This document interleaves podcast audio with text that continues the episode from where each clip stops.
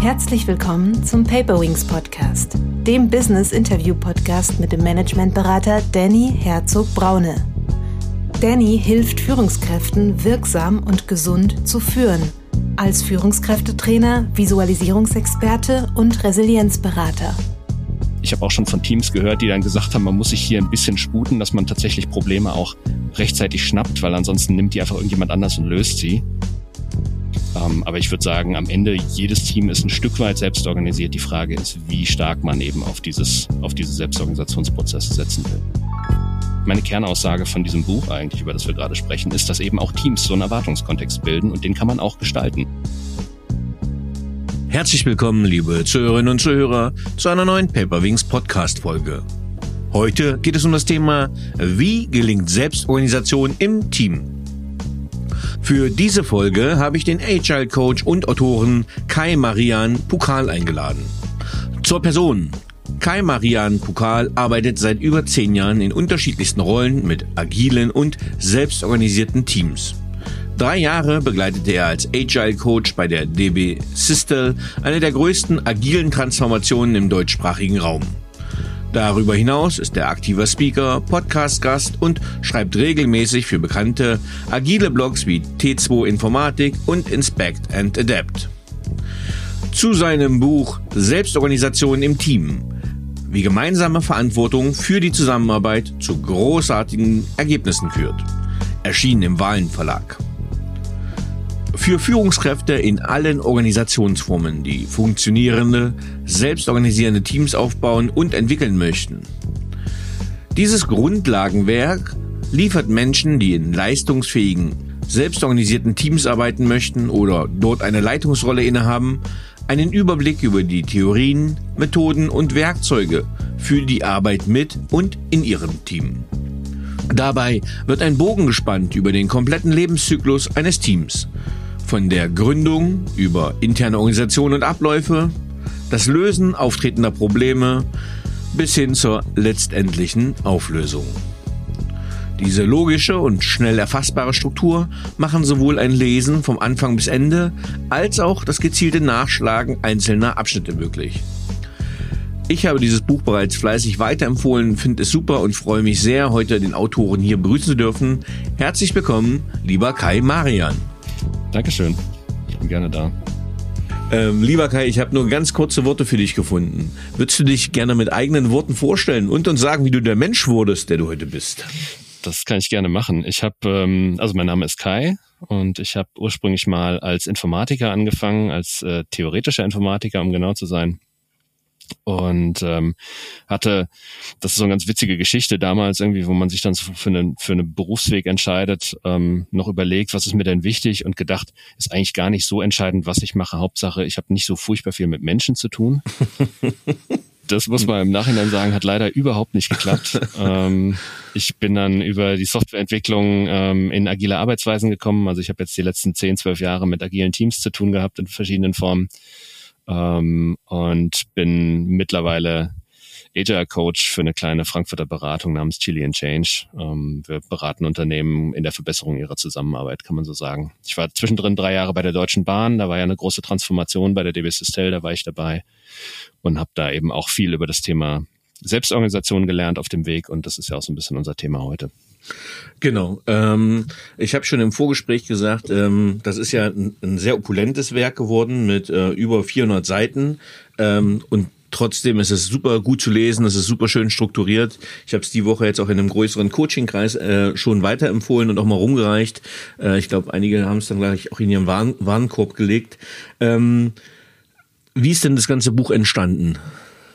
Ja, das ist ähm, im Wesentlichen hat das so angefangen, dass ich ähm, zur Zeit, wo ich noch bei der Deutschen Bahn war, mit einem meiner Kollegen, dem Daniel Dubbel damals, ähm, wir haben eben äh, sowohl er als auch ich hatten zu dem Zeitpunkt dann irgendwie Erfahrungen aus wahrscheinlich mehreren hundert Teams, ähm, die wir in irgendeiner Form entweder selber ähm, geführt haben oder Teammitglieder waren oder auch einfach gecoacht haben, weil es andere Teams in der Organisation waren. Und wir hatten zu dem Zeitpunkt einfach irgendwie zusammengenommen ähm, wahrscheinlich 25 Jahre Erfahrung irgendwie in der Arbeit mit Teams gesammelt und ähm, wir haben uns einfach irgendwann angeschaut und gedacht, eigentlich muss man das alles mal aufschreiben, was wir hier jeden Tag so erzählen. weil jedes einzelne Team, mit dem wir da gearbeitet haben, war immer recht dankbar für das, was wir taten, aber ähm, man hat so das Gefühl, es, es bräuchte eigentlich eine größere Bühne. Und ähm, sowohl er als auch ich schreiben regelmäßig Blogartikel und ähm, das war auch schon ganz nett, aber das sind natürlich auch immer so isolierte Themen. Und ähm, im Wesentlichen haben wir dann gesagt, man müsste das mal eben auf die Ebene von einem Buch heben. Ähm, aus zeitlichen Gründen habe ich das dann mehr oder weniger alleine weiterverfolgt.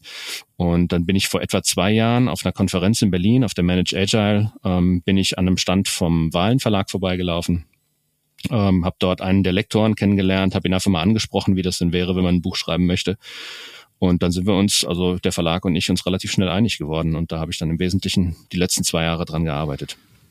Ähm, ja, man sieht, es ist viel Fleiß reingeflossen. Also ähm, ich will behaupten, es ist jetzt für mich nicht so viel Neues inhaltlich gewesen, aber ähm, das Wissen, was du dort ja gesammelt oder zusammengeschrieben oder organisiert hast, ist bei mir, glaube ich, über 20, 30 Büchern im Regal verteilt. Und das ist halt so schön, sinnhaft, äh, ich sage mal wirklich mal konzipiert und komponiert.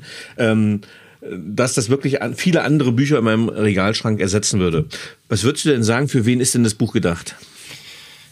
Ähm, ja, ich habe da mehrere Zielgruppen im Kopf gehabt. Also ich denke, die, die es ähm, einfach von der Materie her am meisten anziehen wird, sind wahrscheinlich so Teamentwickler, Berater, Coaches. Ähm, Gerade für Scrum Master habe ich gemerkt, ist das Buch sehr interessant. Also Scrum Master sind ja oft auch Leute, die irgendwie quer einsteigen in so ein Thema, ähm, die organisationstheoretisch relativ wenig Vorwissen mitbringen und mhm ähm, auch als Teamentwickler oft noch etwas unerfahrener sind und ähm, die nehmen da erfahrungsgemäß sehr, sehr viel draus mit, habe ich schon mehrmals jetzt die Rückmeldung bekommen.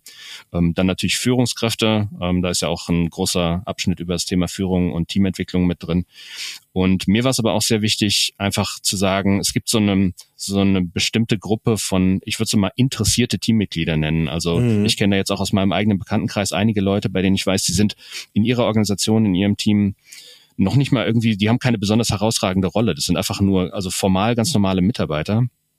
Aber ähm, wenn man denen einfach zuhört, wie die auch über ihre Arbeit sprechen, man merkt, dass die einfach, da, deren Meinung und deren äh, Perspektiven haben einfach sehr, sehr hohes Gewicht in der, in ihrem mhm. Umfeld, in ihrem beruflichen Umfeld. Die haben also quasi so inoffizielle Führungsrollen, was die sagen, da, da wird dann auch zugehört. Und ähm, das sind dann auch Leute, die oft eine sehr strategische Perspektive haben, die ihre Teams auch gestalten und weiterentwickeln wollen, die auch viel reflektieren, so ist das eigentlich gut, was wir hier machen und was nicht. Und ähm, gerade diese Teammitglieder wollte ich eben auch ein bisschen ansprechen, weil ich glaube, es gibt eben schon viel Literatur, die sich explizit an Berater und Scrum Master beispielsweise richtet. Mhm. Aber für diese ganz normalen Teammitglieder ein Buch zu schreiben, wo die eben auch wertvolle Impulse mitnehmen können, das war mir eben auch ein bisschen ein Anliegen. Ja, was ja auch äh, sehr gut gelungen ist, ist, äh, du hast die Sprache schön einfach gehalten. Ähm, das heißt, du hast dich nicht in zu viel irgendwelchen Anglizismen verfangen oder in zu viel Fachsprache, ähm, so dass es wirklich, glaube ich, für äh, auch Nicht-Experten oder ja nicht-Spezialisten wirklich äh, extrem gut lesbar geworden ist, was genau, glaube ich, für die Gruppe hilfreich ist. Ähm, für mich kam es auch in einem, in einem super Zeitpunkt, weil ich gerade äh, ein selbstorganisiertes Team quasi betreue und coache, was, wo es aber noch eine Hierarchie gibt. Und da sind super, super viele Herausforderungen. Von daher freue ich mich, da so einen erfahrenen Experten wie dich heute auch an der Seite für das Gespräch zu haben. Ähm, und jetzt, äh, ich fange mal gleich mit einer, Bre einer Brecherfrage an. Ähm, nämlich, wann wird ein Team ein Höchstleistungsteam?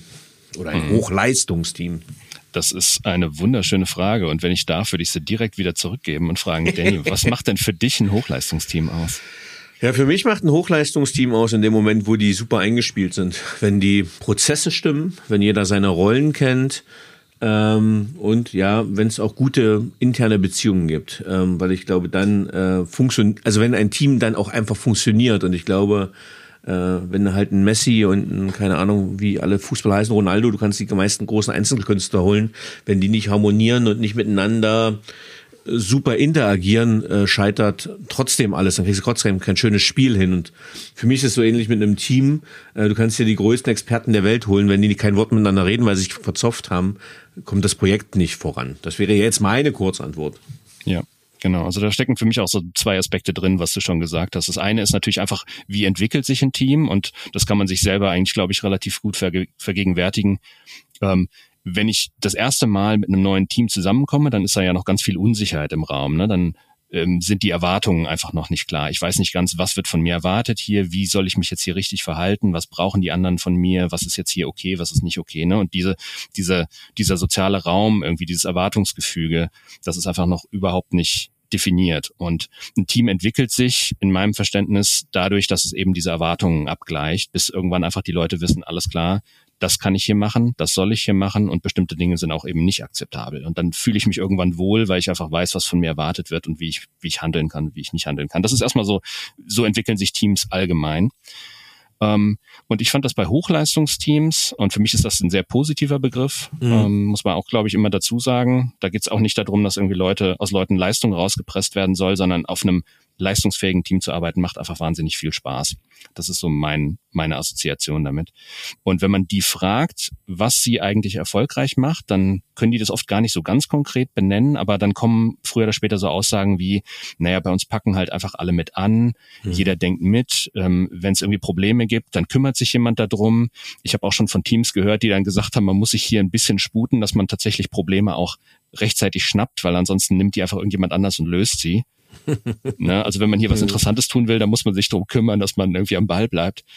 Und ähm, das findet eben nicht nur auf der fachlichen Ebene statt, sondern in so Hochleistungsteams habe ich das dann eben auch erlebt, dass, dass sie dann sagen, hey, dieses Meeting, was wir jeden Donnerstag haben, das ist irgendwie nicht so besonders wertvoll, können wir das einfach besser machen. Also da geht es gar nicht so um die fachliche Arbeit einfach nur, sondern die denken auch über ihre Strukturen, über ihre Arbeitsstrukturen nach. Und für mich geht es da im Kern um das Thema Verantwortungsübernahme. Ne? Also ein Hochleistungsteam haben wir, hast du immer dann, wenn, wenn Menschen sich mit dem Team und mit der Aufgabe des Teams identifizieren, sich dafür gemeinsam verantwortlich fühlen. Und das klingt im ersten Moment vielleicht offensichtlich, aber das ist eben in vielen zum Beispiel klassisch geführten Projektteams überhaupt nicht so. Ne? Also mhm. ich habe auch auf so klassischen Projekten gearbeitet, da habe ich mich nicht für das gemeinsame Ergebnis verantwortlich gefühlt, weil ich da teilweise überhaupt keine richtigen Einblicke hatte, sondern ich habe gedacht, gut, ich bin halt hier, irgendwann kommt meine Projektleitung, gibt mir eine Aufgabe, dann mache ich die Aufgabe so gut ich kann und dann gebe ich das Ergebnis wieder ab. Ne, und dann bin ich für meinen Teil, also meine Aufgaben, meine Ergebnisse verantwortlich, aber eben nicht für das Gesamtprodukt, sondern da gibt es eine Person, die das dann verantwortet. Und ähm, das ist auch in Ordnung, ne? muss man, glaube ich, auch dazu sagen. Das ist absolut okay, solange das gute Ergebnisse liefert, aber es ist halt nicht das, was ich unter einem wirklichen Team verstehe, weil in einem Team, da achtet man aufeinander, da versucht man irgendwie so das, das große Ganze im Blick zu behalten. Und das läuft dann für mich immer wieder auf diesen Begriff der gemeinsamen Verantwortung raus. Und das ist eben was, wo sich auch Handlungsempfehlungen daraus ableiten lassen. Also man kann es mehr oder weniger wahrscheinlich machen, dass Menschen Verantwortung für das gemeinsame Ganze übernehmen durch strukturelle Entscheidungen. Ähm, da, also Schlüssel ist für mich da was, das heißt das Kongruenzprinzip, aber da können wir vielleicht auch später nochmal drauf zurückkommen. Mhm. Ähm, ja, ich bin noch gerade bei der Übersicht, die direkt am Anfang anfängt. Also ich habe, als ich die Fragen für äh, diesen Podcast zusammengestellt habe, gemerkt, okay, äh, Schande, das ist so viel, das ist so dicht, da könntest du eine Podcast-Reihe von 100 Folgen draus machen hm. ähm, und sie wären äh, kein Blabla, sie wären inhaltlich stark gefüllt. Ähm, aber du hast gleich schon, gleich im Kapitel 1 hast du das, was wir gerade besprochen haben, es kommt das Hochleistungsteam vor, es kommt aber auch noch drei andere Begriffe vor, nämlich du nennst quasi in dieser Matrix, wo einmal Leistungswirkung äh, beschrieben wird und einmal Verantwortung, nennst du noch drei andere Begriffe. Das ist die Arbeitsgruppe, das Pseudo-Team und das echte Team. Ähm, wie würdest du von die voneinander abgrenzen? Ja, das ist im Wesentlichen äh, entlang dieser Frage, wie Verantwortung verteilt ist. Und Arbeitsgruppen, ähm, ich muss auch ein bisschen dazu sagen, das sind keine Begriffe von mir, das sind also auch Begriffe, die ich aus der, aus der Teamfachliteratur gezogen habe.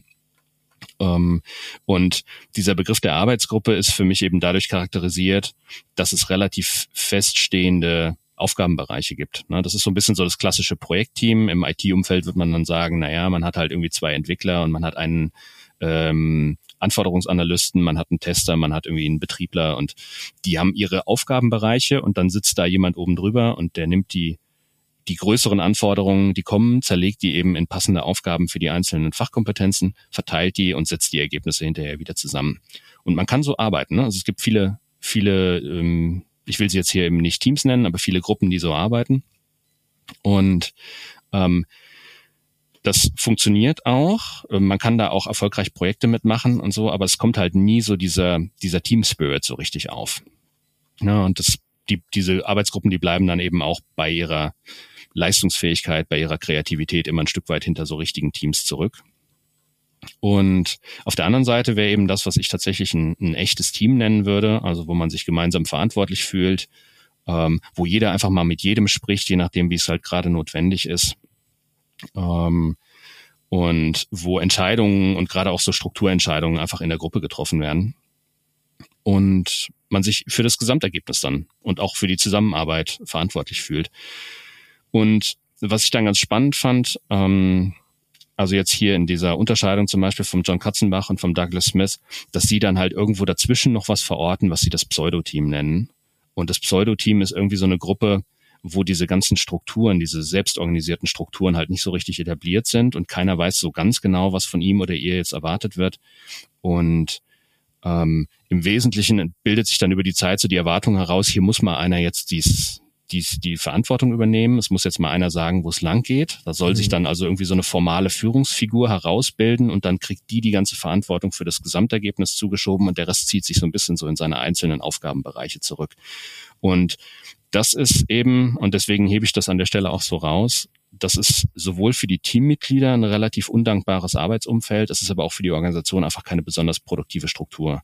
Also diese mhm. Pseudo-Teams, die kriegen nie so besonders viel geschafft und keiner ist so richtig glücklich mit dem Arbeitsmodus. Und es ist dann leicht an der Stelle, das zu personalisieren und zu sagen, ja, die haben als Team irgendwie nicht funktioniert. Aber für mich ist das eine Strukturfrage. Man hätte, man kann mit den Teams diese Strukturen bauen, die gut funktionieren, oder man vergisst es, übersieht es, unterlässt es und dann zerfällt so ein Team halt in so eine, in so eine arbeitsgruppenartige Struktur. Mhm. Ja, ich habe tatsächlich da auch eine, eine ganz praktische Frage. Also ähm, ich begleite jetzt seit einem Jahr so ein selbstorganisiertes Team, wobei die haben schon einen Vorgesetzten. Ähm, und also es geht schon sehr viel um Agilität. Und was ich ganz viel erlebe, ist dieses Spannungsfeld zwischen wie viel Führung braucht es, wie viel darf erwartet werden, wie viel Selbstorganisation. Ähm, und das ist irgendwie extrem kommunikationsbedürftig, dieser Prozess. Äh, und dann denke ich mir manchmal, Mensch, dann kann man ja gleich direkt führen, wenn ihr so viel Kommunikation braucht. Ich meine das gar nicht zynisch, sondern nur von der Effizienz von solchen selbstorganisierten Teams. Ähm, und deswegen meine Frage so ein bisschen in die Richtung, ist jetzt Selbstorganisation nur so eine Modeerscheinung und Selbstzweck, damit alle Mitarbeiter glücklich sind oder wo liegt der wahre Wert dahinter? Ja, also das, was du sagst mit dem hohen Kommunikationsbedarf, das ist, glaube ich, ein Thema, ähm, was man ernst nehmen muss. Das würde ich auch sagen, das ist ähm, nicht vielleicht direkt ein Nachteil, aber zumindest eine Herausforderung, wenn man mit selbstorganisierten Teams arbeitet, dass die einfach, das sind sehr kommunikationsintensive Strukturen. Mhm. Ähm, die brauchen auch teilweise etwas länger, um Entscheidungen zu treffen, als das eine Einzelperson bräuchte. Und deswegen muss man sich schon überlegen, ist jetzt ein selbstorganisiertes Team zum Beispiel für meine Aufgabe, für meinen Kontext auch die richtige Struktur? Mhm. Und ähm, das ist nicht in allen Fällen so. Ne? Also ich bin mir sicher, ähm, es gibt da draußen auch ähm, Arbeitskontexte und Aufgaben, wo es besser ist, man verteilt halt einfach fixe Aufgaben an, an Leute und die erledigen das dann. Ähm, aber es ist eben in vielen Fällen, ich habe da auch in dem Buch dann ein eigenes kleines Kapitelchen drüber geschrieben, in welchen Situationen ich das für die richtige Entscheidung halte. Es gibt eben Situationen, ähm, wo so ein selbstorganisiertes Team einfach ganz also elementar wichtige Flexibilität und, und Agilität dann auch reinbringen kann. Das andere, was du gesagt hattest, war diese Frage nach Führung. Und ich arbeite ja nun, also in meiner Firma zum Beispiel, ähm, wir verwenden manchmal den Begriff radikale Selbstorganisation für das, was wir bei uns in der Firma machen. Ähm, und das braucht extrem viel Führung, würde ich sagen, die Art und mhm. Weise, wie wir arbeiten. Aber der Unterschied ist, dass Führung eben bei uns nicht unbedingt an eine Hierarchierolle gekoppelt ist. Also wir haben auch zwei Geschäftsführer im Team und die haben natürlich eine bisschen herausragende Stellung. Ähm, aber das ist auch wir arbeiten auch einfach sehr viel mit Rollen, die im Team verteilt werden. Und dann kann das zum Beispiel, eins von meinen Lieblingsbeispielen ist immer, dass dann irgendwie eine, eine Beraterkollegin von mir zum Beispiel ein Projekt macht und ich helfe ihr auf ihrem Projekt aus. Dann führt sie mich ein Stück weit, dadurch, dass sie eben bestimmte Prioritäten setzen und auch ähm, die Kundenstrategie vorgeben kann. Und gleichzeitig kann es sein, dass sie in einem Projekt von mir mitarbeitet, wo ich gewissermaßen eine Führungsrolle für sie habe. Ähm, und dann hat man diese beiden Führungsbeziehungen, die so über Kreuz stehen ähm, und die auch gleichzeitig koexistieren können. Und man muss einfach gucken, in welchem Kontext hat jetzt wer was zu entscheiden. Mhm. Und, ja. Nee, nee, wenn du nach dem Schluss bist, würde ich nicht unterbrechen. Ja. Ähm, ähm, ansonsten, was kennzeichnet, hätte ich gefragt, was so ein, so ein, so ein selbstorganisiertes Team kennzeichnet. Ich hatte mal mit ähm, eines meiner ersten Interviews äh, mit Thoralf Rapsch, ähm, der hat gesagt, naja, wir sind doch eh selbst organisiert. Also grundsätzlich, wir stehen morgens auf, putzen uns die Zähne, äh, stehen auf, gehen los. Ähm, das heißt, das äh, Selbstorganisieren haben wir als Mensch inhärent. Ähm, Jetzt ist das aber ja nicht nur ein Modebegriff, ist jetzt kein, äh, ich sag's bewusst, kein Bullshit-Bingo. Ähm, was ist also so ein selbstorganisiertes Team? Was kennzeichnet das für dich? Ja, ähm, ja, also ich würde der Aussage absolut zustimmen. Ne? Also bis zu einem gewissen Grad ist jeder Mensch erstmal selbst organisiert und auch jede Gruppe ist erstmal selbst organisiert. Ja, also ähm, es gibt immer irgendwo einen bestimmten Bereich, wo die Organisation sich dann auch nicht mehr einmischt und na, am Ende sowas wie, welche Beziehungen habe ich zu meinen Kolleginnen und Kollegen beispielsweise, das entscheiden wir ja einfach untereinander. Das wird ja von der Organisation jetzt nicht direkt vorgegeben. Also ob man jetzt irgendwie kollegial, freundschaftlich, äh, distanziert, professionell, wie auch immer miteinander umgeht. Ähm, und dann ist eben die Frage, welche Entscheidungen ähm, wandern dann tatsächlich zusätzlich dazu in das Team. Relativ viele Teams machen noch sowas, was ich Selbstverwaltung nennen würde, also dass sie zum Beispiel Aufgaben und Verantwortlichkeiten untereinander verteilen. Aber dass das Umfeld relativ viel vorgibt. Zum Beispiel hier ist die, hier ist die Arbeitsweise, nach der ihr arbeiten müsst. Hier ist der Prozess. Ne? Wir haben jetzt vorgegeben, dieses Team wird nach Scrum arbeiten beispielsweise. Mhm. Ähm, das ist, für mich wäre das eine niedrige Stufe der Selbstorganisation. Und dann kann man es von da aus eben ausweiten. Für mich ein Schlüsselmoment ist immer, wenn das Team anfängt, seine eigenen Arbeitsprozesse zu gestalten. Also nicht nur die Arbeit macht, sondern sich auch mit der Frage beschäftigt, wie organisieren wir uns eigentlich, während wir die Arbeit tun? Also welche Meetings haben wir, welche Regeln haben wir, welche Rollen haben wir, ähm, wie werden bei uns eigentlich Entscheidungen getroffen? Das ist für mich immer so ein Schlüsselmoment, wo dann auch, ne, wir hatten es mit der gemeinsamen Verantwortung, wo dann spürbar das Verantwortungsgefühl steigt der Leute, die da involviert sind. Weil sie dann merken, warte mal, wir sind hier nicht nur zum Aufgaben erledigen, sondern wir entscheiden auch, wie wir das machen. Und wenn es klappt oder nicht klappt, dann ist das am Ende auch unser Ding. Ne? Dann wird man das uns auch zuschreiben. Und da in dem Moment kommt sehr viel, typischerweise sehr viel Verantwortungsgefühl in so ein Team rein. Und dann kann man das natürlich weiter ausweiten und sagen, ja, irgendwann gibt es dann auch tatsächlich Teams, die zum Beispiel ihre eigenen Ziele definieren, ihre eigenen Strategien definieren, selber entscheiden, woran sie arbeiten die kriegen dann vielleicht nur noch so eine grobe Problemstellung vorgegeben und organisieren sich dann wirklich ab dem Zeitpunkt vollkommen selbst. Und das ist dann ein hohes Maß an Selbstorganisation. Ähm, aber ich würde sagen, am Ende jedes Team ist ein Stück weit selbst organisiert. Die Frage ist, wie stark man eben auf dieses, auf diese Selbstorganisationsprozesse setzen will. Mhm. Ähm, was muss denn überhaupt, äh, was für Voraussetzungen müssen denn bestehen, damit ich so ein Team in die Selbstverantwortung oder Selbstorganisation führen oder schicken kann? Mhm. Das ist eine Frage, mit der habe ich mich relativ lange beschäftigt, ähm, weil ich auch einfach gesehen habe, dass es in manchen Organisationen, in manchen Bereichen sehr gut geklappt hat mit der Selbstorganisation und in anderen hat es überhaupt nicht geklappt. Und ich hatte nicht den Eindruck, dass das eine Persönlichkeits- oder Charakterfrage ist, mhm. ähm, sondern das sind einfach strukturelle Unterschiede.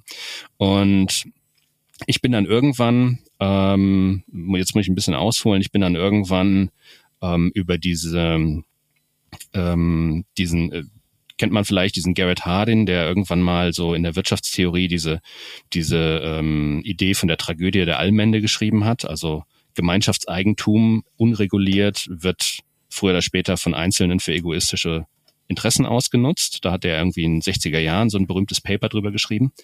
Und mir ist dann aufgefallen, dass auch selbstorganisierte Teams so ein Stück weit, also die Arbeitsleistung von so einem Team ist ein Stück weit eine gemeinschaftlich verwaltete Ressource. Ne? Da kann das einzelne Teammitglied entscheiden, wie viel investiere ich jetzt, wie viel äh, engagiere ich mich oder lehne ich mich vielleicht auch zurück und lasse die anderen ein bisschen machen. Und da gibt's ja diese ganzen, na, da gibt's ja diese Witze wie ähm, Team steht für toll, ein anderer macht's oder mhm. ähm, diese, ne, irgendwie in der Wissenschaft wird das, glaube ich, soziales Faulenzen genannt und so.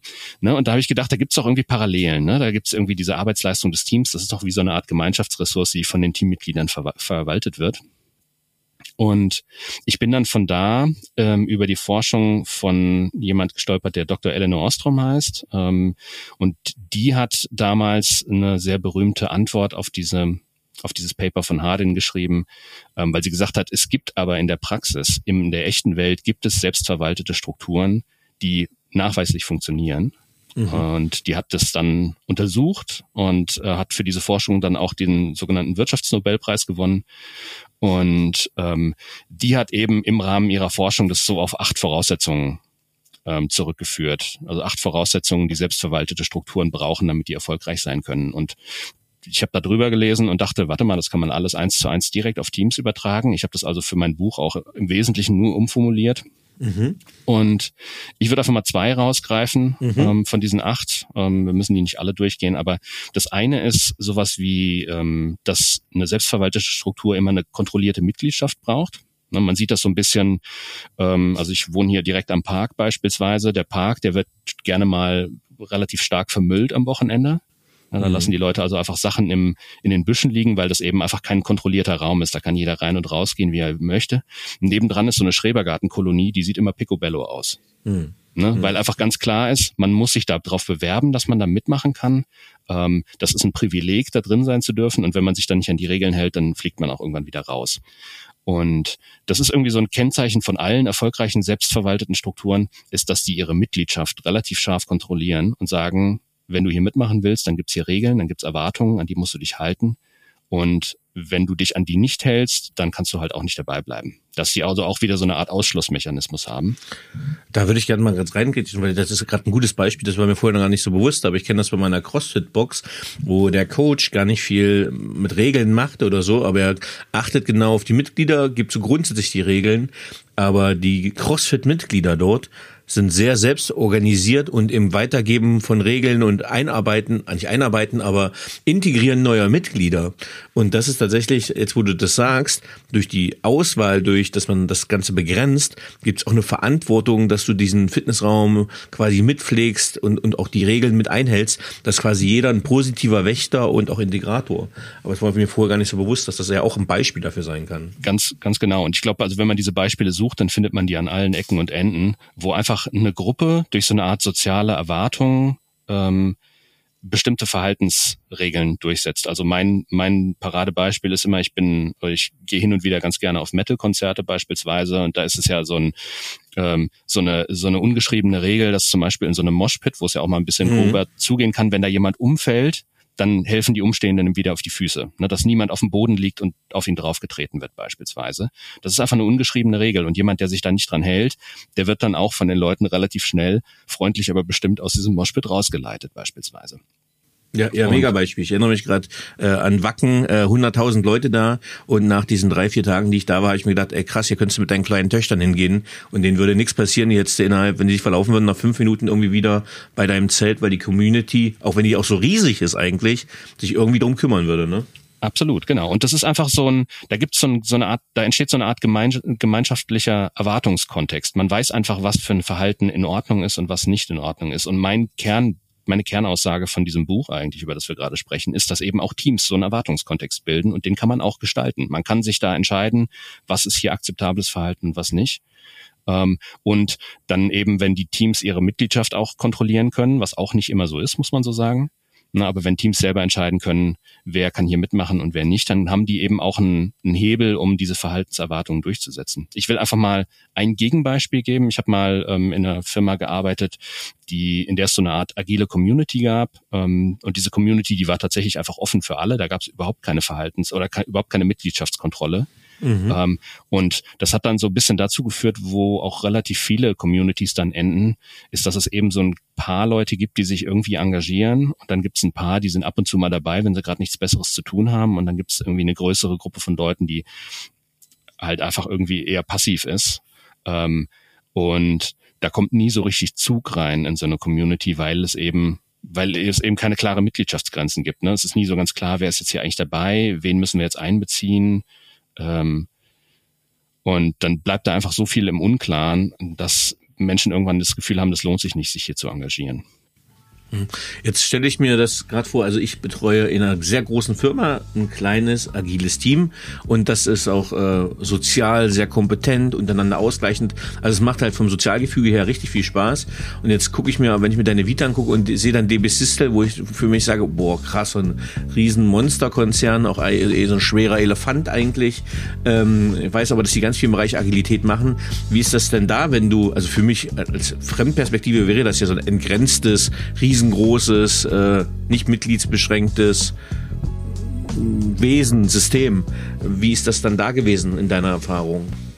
Ähm, ja, also was die DB Systel, glaube ich, in der Transformation sehr gut gemacht hat, war, dass sie eben gesagt hat, wir schaffen selbstorganisierte Teams. Das war auch ein, ein ne, der Fokus liegt hier auf selbstorganisiert, nicht auf agil. Ähm, ein Team mhm. kann ah, durchaus ja, ja. entscheiden, kann durchaus entscheiden, nicht nach agilen Methoden zu arbeiten, beispielsweise mhm. im Kontext DB Systel. Das ist in Ordnung.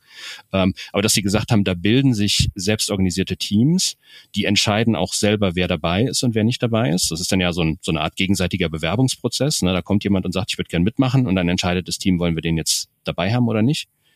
Ähm, und dass die Organisationsstruktur jetzt der DB Systel beispielsweise, dass die aus Hunderten von selbstorganisierten Einheiten besteht und es relativ klar abgegrenzt ist, was diese Teams entscheiden dürfen und was nicht. Mhm. Ähm, und dass die, die Teams für sich selber sind, äh, sind relativ klar, also sie sind klar von der Mitgliedschaft her abgegrenzt. Das ist dann am Ende auch eine, eine arbeitsrechtliche Frage. Man wird dann in so ein Team oder in eine, in eine bestimmte Einheit versetzt beispielsweise. Ähm, also ist schon klar, wer da dabei ist und wer nicht dabei ist. Und auf der anderen Seite gibt es natürlich auch bei sowas wie einer DB Systel gibt es halt so große diffuse Communities, die sich dann irgendwie zusammentreffen. Ähm, aber für die für das Alltagsgeschäft, das Alltagsgeschäft findet in relativ stabilen Strukturen statt. Ja, also ich glaube, ich baue mir gerade im Kopf so ein Organigramm auf. Das heißt, ich baue es mir jetzt gerade trotzdem einfach mal pyramidal auf mhm. ähm, und sehe dann die Einheiten, die trotzdem Kästen sind oder Kreise von mir aus. Äh, diese Kreise sind dann selbst organisiert, aber untereinander abgegrenzt. Und ich glaube, das, was du jetzt gesagt hast, ist auch so ein Thema, was mich gerade beschäftigt.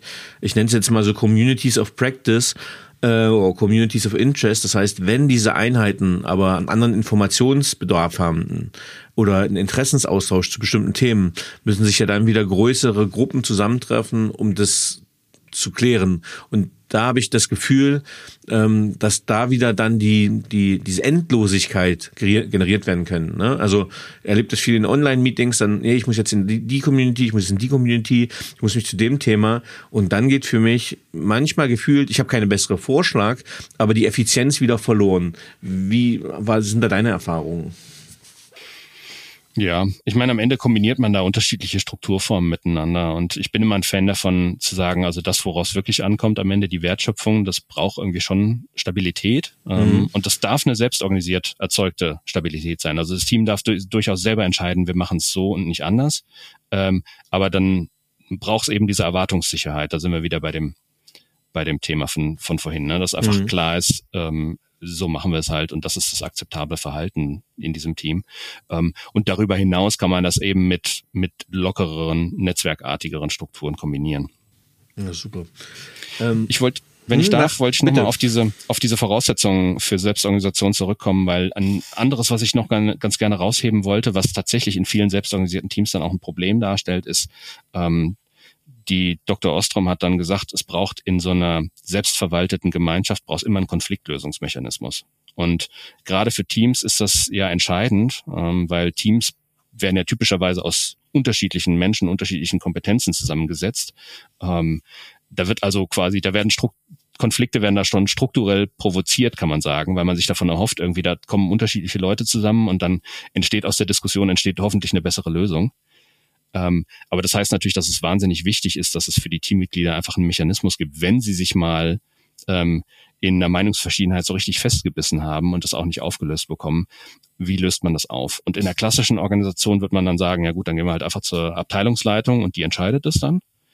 Ähm, und in einem selbstorganisierten Team steht eben dieser Mechanismus unter Umständen, muss ich jetzt sagen, nicht zur Verfügung. Und dann muss sich das Team selber überlegen, wie machen wir das, wenn wir uns tatsächlich nicht einigen können. Mhm. Und das wird in manchen Teams, in relativ vielen Teams wird das ein bisschen vernachlässigt und das führt dann eben auch ähm, zu diesen bekannten Problemen, wo sich dann so ein selbstorganisiertes Team dann einfach irgendwie in einer, in einer Frage verrennt und andere gucken dann drauf und sagen, das hat ja von vornherein nicht funktionieren können mit dieser Selbstorganisation. Und ich sage halt, es hätte funktionieren können. Man muss nur respektieren, dass es eben bestimmte Mechanismen braucht, damit es klappen kann. Ähm, ja, und ich überlege gerade, ob es dann sowas, ich sag's bewusst überspitzt, äh, wie bei meiner Tochter in der Grundschule braucht, sowas wie ein Mediator, Konflikthelfer etc., wo man sagt, okay, jetzt muss nicht der Lehrer eingreifen oder eine erwachsene Person, sondern innerhalb dieser sozialen Gruppe gibt's jemanden, der für Konfliktregulation verantwortlich ist und dass das Ganze dann so ein bisschen moderiert und begleitet. Ja. Bei uns im Team beispielsweise, ich habe ja gesagt, wir haben ja zwei ähm, zwei geschäftsführende Gründer bei uns im Team.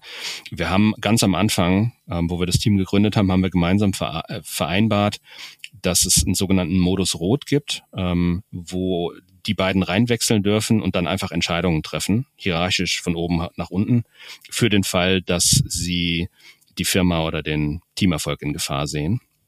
Ähm, wir haben das vereinbart und wir haben tatsächlich in den zweieinhalb Jahren, wo ich dabei war, haben wir diesen Modus Rot noch nicht ein einziges Mal verwendet. Ähm, und ich glaube trotzdem, dass es wichtig ist, ihn zu vereinbaren, weil einfach dieses Wissen, so, wenn wir es jetzt nicht hinkriegen, dann kommen halt einfach irgendwann die Geschäftsführer und boxen halt einfach ihre Meinung durch. Ähm, das diszipliniert auch so ein bisschen dazu, dass man dem anderen dann konstruktiver gegenübertritt und sagt, komm, wir setzen uns nochmal zusammen und wir finden da jetzt eine Lösung für. Ähm, ja, ich glaube, du wirst ja auch kennen, die Delegation Matrix oder das Delegation Poker, bestimmt, mhm. ne? Ähm, und ich, das ähm, für die Zuhörerinnen, es gibt da einfach so eine eine Abstufung von eins bis sieben Stufen beispielsweise von äh, Chef gibt Anweisungen bis äh, das Team klärt alles selbst, so Unterschiedsskalierung. Und da habe ich so die Erfahrung gemacht, dass das zwar extrem kommunikationsaufwendig am Anfang ist, die Erwartungshaltungen abzugleichen, weil ich, ich habe auch viele Führungskräfte erlebt, die dann sagen, Mensch, ich bin eigentlich ganz dankbar, dass die Teams jetzt selbst organisieren und sich drum kümmern und dann aber gleich von einer Stufe von ich habe alles entschieden hinzu, jetzt macht die alles alleine ohne Gnad, sondern in Dankbarkeit, aber die sind dann sich so ein bisschen selbst überlassen und wissen gar nicht, naja, aber sollten wir wegen Urlaub nicht den Chef noch fragen oder sollte er es nicht entscheiden und dann gibt's halt Konflikte. Und ich glaube, das bedarf so einer, einer hohen Kommunikation am Anfang, ähm, diese Erwartungsrollen zu klären, um dann Konflikten aus, aus dem Weg zu gehen. Wie sind also deine Erfahrungen? Ähm, ja, ich wollte direkt an dem Punkt sogar einhaken, weil ja. ähm, uns ist dann nämlich zum Beispiel in der Arbeit bei, bei mir im Team aufgefallen, ja, diese, diese Delegationsstufen, die ähm, sind absolut sinnvoll, aber was man, glaube ich, auch ähm, beobachten muss, ist, dass, dass es ja sehr auf die Entscheidung ankommt, auf welcher Delegationsebene das stattfindet, sag mhm. ich mal. Ne? Also zum mhm. Beispiel so Bereiche wie, wie disziplinarische Entscheidungen oder so, die bleiben in der Regel bis zu, bis ganz zuletzt noch bei einer bei einer formal benannten Führungskraft mhm. und solche Themen wie Arbeitsorganisation, äh, wie strukturieren wir jetzt unsere Meetings zum Beispiel, sowas kann ein Team eigentlich relativ schnell selber übernehmen und ähm, du hast es dann vielleicht auch gesehen, ich habe dann in dem Kapitel 6, äh, Kapitel 3 im Buch ähm, habe ich ein Modell vorgestellt, was wir dann im Team entwickelt haben, ähm, was wir Shared Leadership Kompass genannt haben, was einfach so eine Art Matrix aufmacht, so zu welchem Thema ähm, hat das Team denn jetzt tatsächlich welche Entscheidungsbefugnisse? Mhm. Und ähm, das hat sich in der Vergangenheit oft als sehr hilfreich rausgestellt, weil man dann einfach sagen kann, okay, bestimmte Sachen entscheidet das Team einfach und da sind sich auch alle Beteiligten inklusive dem Teamumfeld einig, dass das Team das entscheiden darf. Ähm, und bestimmte Sachen kann das Team eben nicht alleine entscheiden oder will das Team vielleicht auch gar nicht alleine entscheiden. Ja, und ähm, ich habe ähm, von der Babette Brinkmann und Karl Schattenhofer ähm, da auch ja ähm, hier und da ein, ein, Buch zitiert, erfolgreiche Teams in der Selbstorganisation.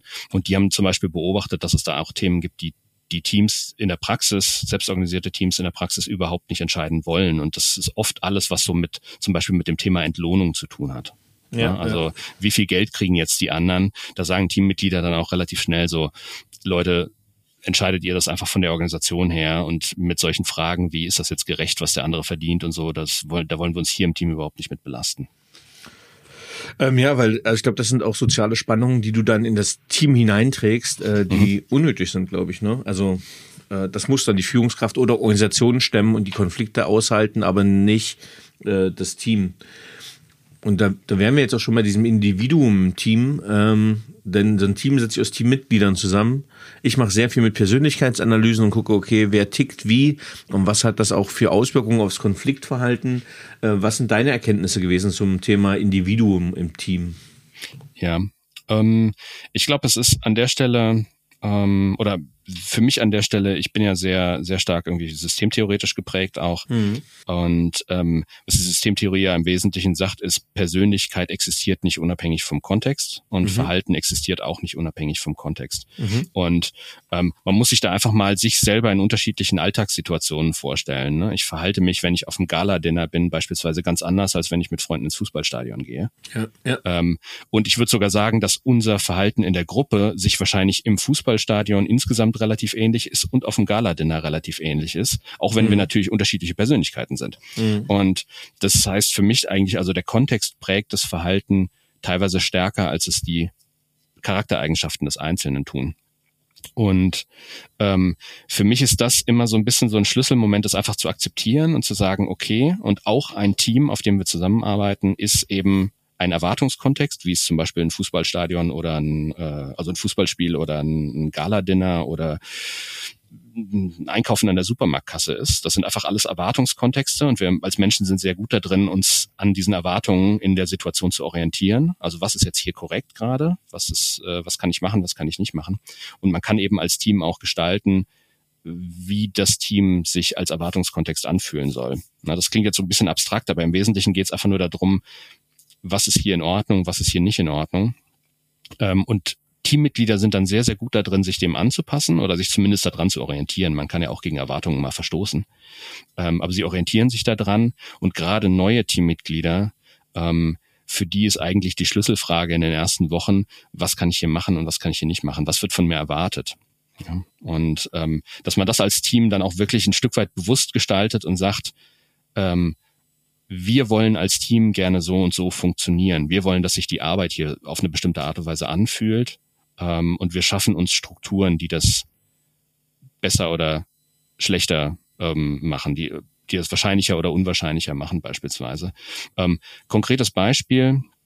Ähm, wir haben bei uns im Team ähm, sehr viel Zeit oder sehr intensiv auch über die Frage der, der Entlohnung und zum Beispiel auch von sowas wie Bonussystemen und Gewinnbeteiligung gesprochen und so und sind immer wieder an den Punkt gekommen, wo wir gesagt haben, wir wollen nicht in sowas wie individuelle Bonuszahlungen, individuelle Leistungsbewertung rein, ähm, weil das so eine Art Konkurrenz um mhm. Aufträge, um ähm, um Erfolg in das Team reinbringen würde. Und wir wollen einfach eine, eine Arbeitsatmosphäre schaffen, wo wenn beispielsweise eine Teamkollegin von mir gerade ein sehr erfolgreiches Projekt hat, wo ich mich dann einfach mitfreuen kann und die auch darin unterstützen will.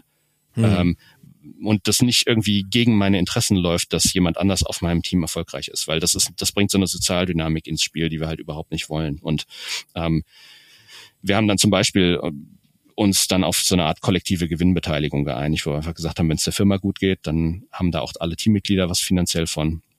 Und wenn es uns, ähm, wenn es der Firma insgesamt nicht gut geht, dann müssen auch die Teammitglieder ein bisschen zurückstecken. Und das bringt in Summe eigentlich eine ganz gute Dynamik irgendwie in unseren Arbeitsalltag rein. Ja, bringt mich aber auf zwei, äh, nicht aber, bringt mich gleichzeitig auf zwei andere Themen. Äh, einmal diese Freerider-Symptomatik, ne? das heißt ab einer bestimmten Gruppengröße ähm, ja, reite ich dann einfach de, de, den Gruppenbonus mit ein, obwohl ich mich eigentlich so ein bisschen zurücklege in die soziale Hängematte. Ähm, und das andere wäre tatsächlich damit anschließend auch die Frage, äh, wie groß kann so ein Team sein, bis dieser Effekt eintritt oder bis diese freundliche Verbündlichkeit oder Eigenverantwortung dann vielleicht auch ähm, nicht mehr greift. Mhm. Das ist, also ich glaube da absolut, dass das eine Frage der Größe ist. Und ähm, das bringt mich auch so ein bisschen zurück auf dieses Thema der gemeinsamen Verantwortung, weil ich kann natürlich nur für ich kann mich natürlich nur für Themen verantwortlich fühlen, die ich mitbekomme. Ja, wo ich auch ein Stück weit das Gefühl habe, da hätte ich noch Einfluss, wenn ich will. Und das geht nur bis zu einer gewissen Gruppengröße. Also für mich so eine Schlüssel, Schlüsselzahl ist da irgendwie so zehn bis zwölf. Also bis zu zwölf Teammitgliedern kann ich, glaube ich, noch relativ gut einfach mitbekommen, was machen gerade alle anderen so. Da kann ich mich auch regelmäßig abstimmen. Da können wir auch immer mal wieder in wechselnden Konstellationen zusammenarbeiten und dann kriegen die Teammitglieder schon auch mit, wenn sich da einer zurücklehnt und nichts mehr tut, beispielsweise. Ne? Oder mhm. das kommt dann, erfahrungsgemäß kommt das in solchen Teams, in selbstorganisierten Teams von dieser Größe eigentlich sehr, sehr selten vor, eben weil alle wissen, wenn ich mich jetzt hier einfach zurücklehne und faulenze, dann kommt früher oder später jemand und sagt, was machst du eigentlich den ganzen Tag? Mhm. Genau. Und ab einer gewissen Gruppengröße verliert man den Überblick und für mich ist das eben so ab zwölf, vielleicht so 13, 14 Personen, da gibt's nicht so richtig eine harte Grenze. Aber irgendwann weiß ich einfach nicht mehr, was die anderen jeden Tag tun. Ich kann da auch keinen Überblick mehr bekommen. Ich bin auch in diesen Entscheidungen nicht mehr beteiligt. Und dann lehnen Leute eben auch die Verantwortung dafür ein Stück weit ab und sagen, ich habe keine Ahnung, was die da drüben machen. Und ob das jetzt klappt oder nicht, weiß ich nicht. Aber ich will dafür am Ende dann auch nicht zur Verantwortung gezogen werden, weil ich bin ja überhaupt nicht involviert. Ja, ja. Gibt's denn eine Zahl, sagst du? Fünf, vier, fünf, sieben, zwölf? Wo hört für dich so, so eine, die Effektivität auf oder wo gibt's signifikant nach unten? Es gibt ja dieses schöne Modell ähm, der Kommunikationslinien. Also ich arbeite zum Beispiel fast nur noch am liebsten im Duo. Ich weiß, das ist wahrscheinlich kein Team, ist dann ein Paar. Ähm, aber ich habe das schon in Dreierkonstellationen gemerkt, wo ich sage, oh, jetzt wird's aber gerade anstrengend mit der Kommunikation und Entscheidungsfindung. Ähm, wo sagst du denn, sind selbstorganisierte Teams äh, am produktivsten? In welcher Größe? Ja, also ich würde tatsächlich sagen, zwei Menschen sind kein Team. ähm, nicht, nicht, weil das irgendwie schlecht wäre oder so, sondern ja. weil die das, weil die Teamstrukturen einfach nicht brauchen. Man setzt sich, mhm. ne, so wie wir jetzt auch keine Teamstrukturen brauchen, um miteinander zu sprechen. Man setzt sich halt einfach miteinander hin und redet miteinander. Ähm, das kleinste Team, ähm, gerade im Moment arbeite ich auf einem Projekt, wo ich tatsächlich ein Team habe, die bestehen aus drei Leuten und die funktionieren als Team gefühlt sehr gut. Ähm, mhm. Das ist auch strukturell noch sehr, sehr einfach. Äh, also dass wir ähm, wo wir da einen Kickoff gemacht haben beispielsweise. Mit anderen Teams hätte ich da irgendwie groß methodisch was vorbereitet und mit denen habe ich mich einfach in den Meetingraum gesetzt und wir haben halt Entscheidungen getroffen. Ja, also zu dritt zu arbeiten kann irgendwie dann teilweise strukturell auch noch sehr, sehr einfach sein. Ich habe Teams gesehen, die effektiv zusammenarbeiten bis zu so einer Größe von 14 bis 16 vielleicht. Mhm. Ähm, aber da muss man dann schon auch mit den internen Strukturen da muss man sich wirklich Gedanken drüber machen. Also jetzt zum Beispiel in einem Scrum-Team oder so, ähm, wenn man dann jeden Tag ein Daily hat und das Daily darf nicht länger als 15 Minuten sein, mhm. laut Methodik. Ähm, wir haben aber 16 Personen im Team, da ist schon klar, dass da nicht mehr jeder jeden Tag was sagen kann, beispielsweise. Mhm. Da muss man sich überlegen, wie man dieses Meeting strukturiert, dass es tatsächlich nützlich ist. Ähm, ohne dass man jetzt jedes Teammitglied irgendwie einzeln durchgeht und sagt, was machst du denn eigentlich gerade so? Ja, ja.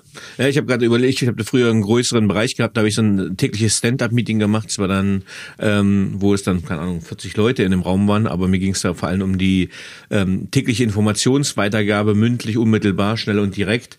Und wo dann eigentlich nur so na, die Bereichs-, äh, die größeren Teamleiter, die größeren Verantwortungsleute was gesagt haben oder halt bestimmte Spezialisten, die besonderes Thema hatten. Ähm, ja, weil dann bilden sich vermutlich auch wieder ab einer bestimmten Größe, was du gerade gesagt hast, ab 16 auch einfach wieder Untergruppen und mhm. dann so eine natürliche Gruppenbildung wird dann vermutlich stattfinden. Genau, das ist dann das, was äh, erfahrungsgemäß passiert ist. Diese großen Teams, die fangen an, irgendwann in so Teilteams zu zerfallen. Und da muss man sich irgendwann mal die Frage stellen, machen wir das daraus jetzt eine offizielle Struktur und sagen einfach, das sind jetzt halt mehrere Teams und dann ist gut. Mhm. Du hast tatsächlich dem Bereich der Teamgründer einen extra Bereich in dem Buch gewidmet. Welche Rolle spielen denn die Teamgründer? Ja, das ist ähm, für mich so eine ähm, so eine Rolle, die, die, wo ich erst über die Zeit verstanden habe, wie wichtig das ist. Und ähm, für mich gibt es so einen Fehler, einen klassischen Fehler im Umgang mit selbstorganisierten Teams, und das ist, man steckt Leute zusammen in einen Raum und sagt, na, wir wollen ja, dass das selbstorganisierte Teams sind. Das Team entscheidet das jetzt einfach. Ähm, und man ignoriert dabei völlig, dass diese Gruppe in keiner Form irgendwie ein Team ist. Das, dieses Team, was da entscheiden soll, das gibt es noch gar nicht als soziales System, sondern das ist einfach nur eine Gruppe von fremden Menschen. Und ähm, damit die tatsächlich irgendwie effektiv Entscheidungen treffen können, müssen die sich erstmal an einen Punkt, als, als Team jetzt, ne? nicht als Menschen, sondern als Team mhm. erstmal an einen Punkt entwickeln, wo sie ein gemeinsames Verständnis haben, wo die Erwartungen geklärt sind, wo die Entscheidungsprozesse ein Stück weit eingeschliffen sind. Und für mich ist daher so eine Schlüsselrolle eigentlich ähm, diese, was ich Teamgründer nenne in dem Buch, also Leute, die tatsächlich für den Anfang so eine Art provisorische Struktur bieten, in dem sich dieses selbstorganisierte Team als System erstmal formieren kann. Und sobald das Team dann selber als Einheit entscheidungs- und handlungsfähig ist, kann man diese provisorischen Strukturen dann zurücknehmen und dann brauchst du auch diese Teamgründer irgendwann nicht mehr. Ähm, aber das habe ich eigentlich in jedem erfolgreichen Team bisher gesehen, dass es zu Anfang einfach ein oder zwei Leute gab, die gesagt haben, so, wir setzen jetzt hier einfach mal eine Struktur und ähm, wir organisieren zum Beispiel einen Kickoff, wir organisieren jetzt für den Anfang erstmal einen Arbeitsprozess und dann steigen wir mit dem Team gemeinsam in so einen Weiterentwicklungsmodus ein und mit der Zeit werden dann immer mehr mehr Entscheidungen durch normale Teammitglieder getroffen und dann brauchst du die in ihrer Rolle irgendwann nicht mehr unbedingt. Mhm. Wir haben vorhin schon mal angesprochen den, den Faktor, dass ich versuche ja aus möglichst unterschiedlichen Individuen ähm, ein Team zusammenzubauen. Ähm, wenn es gucke ich gerade in größere, ich denke einfach mal große, große und nicht im KMU, keine Ahnung, 150 Mitarbeiter, ähm, man möchte ein neues Projekt anstoßen, sagt, okay, wir brauchen ein Projektteam dafür. Ähm, wen nehme ich denn dafür? Was würdest du jetzt so Führungskräften raten, wenn die ein Team zu stellen, stellen, wie sollten sie das machen und was sollten sie beachten? Ja, es ist schon der, es ist schon der, der Begriff des Zusammenstellens, wo ich ein bisschen Anstoß nehme daran. ähm, weil wir hatten, ich, ich komme ja immer wieder auf diesen Begriff der Verantwortung zurück. Ne? Mhm, also mhm.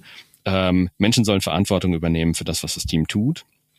Und das können sie nur dann, wenn sie tatsächlich da auch an Entscheidungen beteiligt sind. Und die elementarste Entscheidung ähm, von einem Teammitglied ist natürlich, will ich in diesem Team überhaupt mitarbeiten oder nicht? Mhm. Ja, das heißt, für mich ist das ähm, so ein absolut unterschätztes Organisationsentwicklungswerkzeug ist ein Stück weit den Leuten, also irgendwo ein Stück weit sowas wie Freiwilligkeit einzubauen. Nicht überall, dass alles beliebig ist, sondern einfach zu sagen, zum Beispiel jetzt mit meinem aktuellen Kunden, da ist es so, dass ähm, Leute sich auf Produktteams bewerben, auf denen sie arbeiten wollen. Mhm. Und wozu das dann führt, ist, dass die Menschen sich im Vorfeld schon Gedanken über ihre eigene Motivation machen und dann sagen, wo habe ich denn Motivation und sich dann nur auf Teams bewerben, wo sie auch Motivation mitbringen. Und was dann passiert, ist so ein bisschen so ein kleiner psychologischer Effekt. Ähm, Wenn es dann in dem Team tatsächlich mal irgendwie zu Schwierigkeiten kommt, dann denken die Leute, na ja, aber ich habe mich ja entschieden, hier mitzuarbeiten. Das muss mir also wichtig sein. Also habe ich auch weiterhin Interesse, hier mitzuarbeiten. Also gucke ich jetzt auch, dass ich mich irgendwie halbwegs lösungsorientiert verhalte, weil ich will ja dabei bleiben. Das ist mir ja wichtig gewesen. Und ähm, die Tatsache, dass sich Leute mal irgendwann freiwillig auf ein Team beworben haben, die kann einen dann relativ weit tragen in diesem Prozess, ähm, weil die Teammitglieder einfach untereinander viel lösungsorientierter, engagierter und konstruktiver sind, als wenn man die da zusammengesteckt hätte. Ja, ähm, den spannenden Punkt, den ich da bei deiner Methode, ich sag's jetzt mal deiner, ich sag's erstmal, ja. wenn du es nicht zusammenstellst, sondern es frei gestaltest, ich habe da mit Tobias Krüger von Hello Beta mal länger drüber gesprochen, ähm, der gesagt hat, als er damals bei Otto quasi diese Projekte genauso gemacht hat, so wie bewerbt euch mal. Ähm, und dann hat er halt gesagt, okay, äh, gibt ganz viele, aber das ist halt viel zu viele. Dann nehmen wir jetzt die und die, dass andere, die dann nicht reingeworben wurden, ins Ziel richtig knatzig waren und im Prinzip auch zu so passiven oder teilweise aktiven Widerständlern gegen dieses Team geworden sind, weil sie ja nicht zu den Auserwählten gehört haben. Ne? Also das ist total, äh, diese soziale Dynamiken fühlt sich manchmal so an, wie du kannst es überhaupt nicht richtig machen. Äh, also irgendjemand stößt so nach dem Motto eh vor den Kopf. Ja, das ist, das ist natürlich die Kehrseite vom Engagement. Ne? Das ist auch was, ähm, das ist auch was, was, ähm, glaube ich, im Bereich von, von agilen Teams irgendwie gerne missverstanden wird. Da wird ja auch immer gesagt, so Teammitglieder sollen sich mit der Aufgabe des Teams und sein, ihren, also mit ihren Aufgaben und ihrem Purpose quasi identifizieren. Ähm, und dabei wird völlig übersehen, dass wenn ich mich mit einem Thema besonders identifiziere, dann bin ich auf der anderen Seite, wenn sich das Thema mal ändert oder die Prioritäten verschieben, bin ich überhaupt nicht bereit, das mitzugehen, beispielsweise. Ne? Mhm. Ähm, also das ist tatsächlich der, der Stefan Kühl hat das mal in einem Buch irgendwie ganz ähm, ganz äh, überzeugend verargumentiert, dass er gesagt hat, für Agilität ist es eigentlich besser, wenn den Leuten das ein Stück weit egal ist, was sie tun. Ne, wenn die einfach sagen, so ja, gib mir halt eine neue Aufgabe, dann mache ich das halt heute. Hm, hm, ähm, hm. also weniger Identifikation mit dem Thema, weniger Identifikation mit dem Purpose ist für Agilität tatsächlich besser. Ne? Das ist die Kehrseite davon. Entweder man hat halt Engagement und Identifikation oder man hat Agilität irgendwie und man muss da immer so ein bisschen abwägen. Und das ist hier halt auch so der Preis für Leute sind dabei aus eigenen Stücken, die sind ähm, aus eigenem Antrieb dabei, ist, dass es natürlich immer ein gegenseitiger Bewerbungsprozess ist und man ein, ein Stück weit auch mit der Enttäuschung leben muss, wenn das Team einen dann zum Beispiel nicht haben möchte. Ja, und das ist, erlebe ich bei uns im Team auch regelmäßig. Ne? Bei uns ähm, Viele Themen werden beispielsweise auch in so gegenseitiger Freiwilligkeit besetzt, dass jetzt zum Beispiel eine Kollegin sagte, sie braucht noch jemanden, der mit ihr auf eine Konferenz fährt und dort ein Interview gibt. Und ich habe gesagt, ja, ich würde, ich wäre da gerne dabei. Jetzt hat sie sich für ein anderes Teammitglied entschieden. Das muss ich jetzt halt aushalten. Ja, das ist dann so. ja, ja, got it. Ja, verstehe ich. Ähm, ich sehe, ich habe noch, äh, ich habe tatsächlich nur ein, nicht mal, nicht mal ein Viertel der Fragen äh, gestellt, die ich auf meinem Papier habe und muss jetzt ein bisschen springen, einfach nach meiner Neugier heraus. Ähm, und was mich noch interessiert, ich habe es vorhin schon mal ein bisschen angeschnitten, und zwar, wie gelingt Selbststeuerung auf mehreren Ebenen? Weil ich habe das Problem gerade in einem großen Konzern oder die Herausforderung, ähm, es wird sehr viel selbstgesteuert gearbeitet, ich finde das auch super, aber diese mehreren Ebenen bringen halt eine Komplexität hervor. Und wie kann man die ganze handeln? Mhm. Für mich ist das ähm, geht das alles so auf diese Erkenntnis zurück, dass die Arbeit, die ich tue, die kann ich ja immer auf unterschiedlichen Flughöhen betrachten. Ja. Ich kann sagen, ich, ne, meine konkrete Aufgabe ist beispielsweise, ich fülle jetzt hier irgendein Dokument aus. Und das Ausfüllen von einem Dokument selber ist aber eine relativ sinnlose Tätigkeit, wenn das nicht in irgendeinem größeren Kontext geschieht. Ne? Und der mhm. größere Kontext könnte zum Beispiel sein, naja, das Dokument, was ich ausfülle, das ist irgendein Finanzierungsantrag für Fördergelder oder so. Ähm, und wir werden, würden gerne eben diese Fördergelder bekommen. Und das wiederum als, sag ich mal so, als taktische Maßnahme steht dann in einem größeren strategischen Kontext, wo zum Beispiel sich das Team mal überlegt hat, naja, wir wollen unsere Finanzierungsstruktur, unsere ganze ähm, ähm, die, die, also wie wir unsere Arbeit finanzieren, das wollen wir neu aufstellen und wir wollen es vielleicht anders haben, als es bisher war. Ähm, und die Arbeit ist jeweils dieselbe, aber mein, ich kann sie eben auf unterschiedlichen Flughöhen betrachten. Ich kann sagen, es ist entweder eine sehr konkrete Aufgabe oder es ist irgendwie eine taktische Maßnahme, die sich jetzt über ein paar Wochen erstreckt, oder es ist eben so eine große strategische Veränderung, die über Monate geht beispielsweise.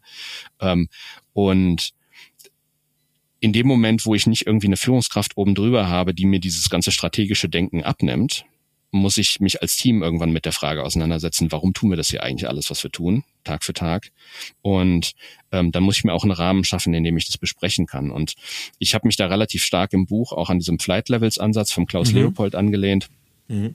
Der im Wesentlichen sagt, na ja, man kann halt, ne, so wie ich, wie ich irgendwie so ein so ein Selbststeuerungszyklus mit Planung, Umsetzung, ähm, Auswertung, wie ich den irgendwie auf einer operativen Ebene im Abstand von vielleicht zwei oder drei Wochen haben kann, kann ich den natürlich auch auf einer Ebene von zwei bis drei Monaten haben und ich kann auf einer Ebene von einem halben Jahr oder vielleicht sogar einem Jahr haben beispielsweise. Und dann habe ich nehme ich unterschiedliche ähm, Aspekte der Arbeit in in den Fokus. Ne? Mal das Operative, mal eher so das Taktische, mal eher so das Strategische. Und ich kann natürlich auch die Arbeit, die Aufgaben auf diesen drei Ebenen verwalten. Ne? Und das führt dann ja bei ihm zu diesem, dass er einfach so drei, drei, wie so Kanban-Prozesse ineinander schachtelt und sagt, es gibt halt irgendwie so eine strategische so einen strategischen Kanban-Ablauf, wo Arbeit durchläuft und es gibt eben einen auf so einer Projektebene, wo irgendwie vielleicht auch Zusammenarbeit von Teams koordiniert wird und dann gibt es halt irgendwas, was die Teams einfach Tag für Tag tun und man kann diese drei Ebenen einfach übereinander legen und kann dann zwischen denen hin und her wechseln, je nachdem es gerade relevant ist.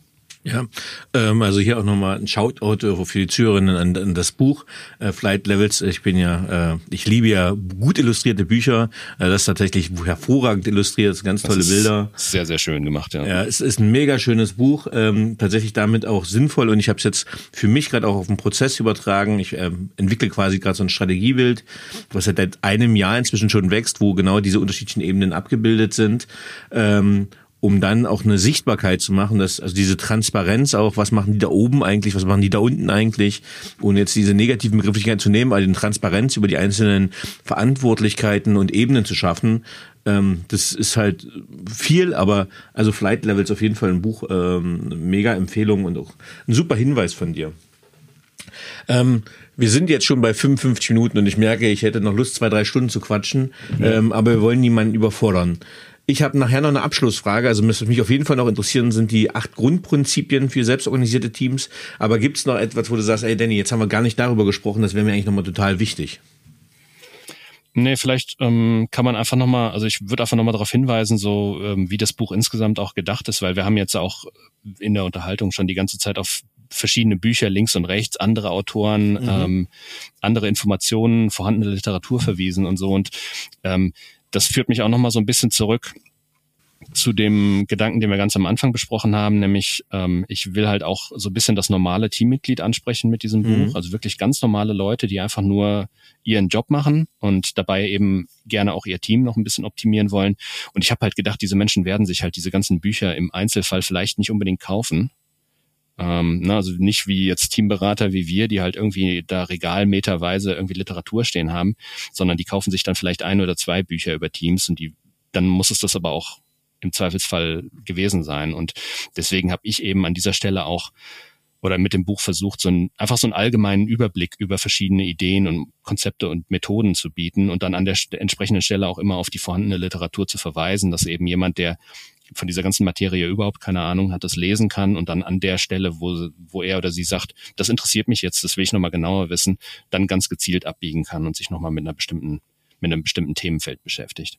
Und ähm, ich glaube, das ist jetzt irgendwie in der Unterhaltung, glaube ich, ganz gut rausgekommen, ähm, dass auch das Buch eben diesen Aspekt, diesen Überblickswerk-Aspekt ähm, abbilden soll. Ja, also ich kriege ja immer mal Post auch von Personalleiterinnen äh, zum Podcast ähm, und äh, jetzt auch mal genau an diese Zielgruppe äh, Personalleiterinnen. Ähm, für die ist das auch ein mega cooles Buch, weil genau das, was du beschreibst, ich kann es ja komplett unterschreiben, war ja auch sogar im Intro von mir. Ähm, wir haben auch über unterschiedliche Bücher gesprochen. Ähm, tatsächlich sind die oft so spezifisch, dass sie für uns super sind, äh, aber für den allgemeinen Überblick nicht äh, so toll. Und deswegen, äh, ja, auch meine klare Empfehlung, weil so viele Modelle sind, ich sagte ja, viele kenne ich, aber aus unterschiedlichsten Büchern und das so zusammengefasst ist super gut. Ähm, dann können wir ja aber, glaube ich, äh, vielleicht kannst du, können wir noch auf die acht Grundprinzipien der selbstorganisierten Teams jetzt nochmal eingehen. Ja, gerne. Ähm, ich würde die acht jetzt gar nicht hier im Einzel, mhm. also nicht einzeln durchgehen, ähm, sondern eher so, warum habe ich am Ende vom Buch eigentlich nochmal sowas wie acht Grundprinzipien mhm. ähm, aufgeschrieben?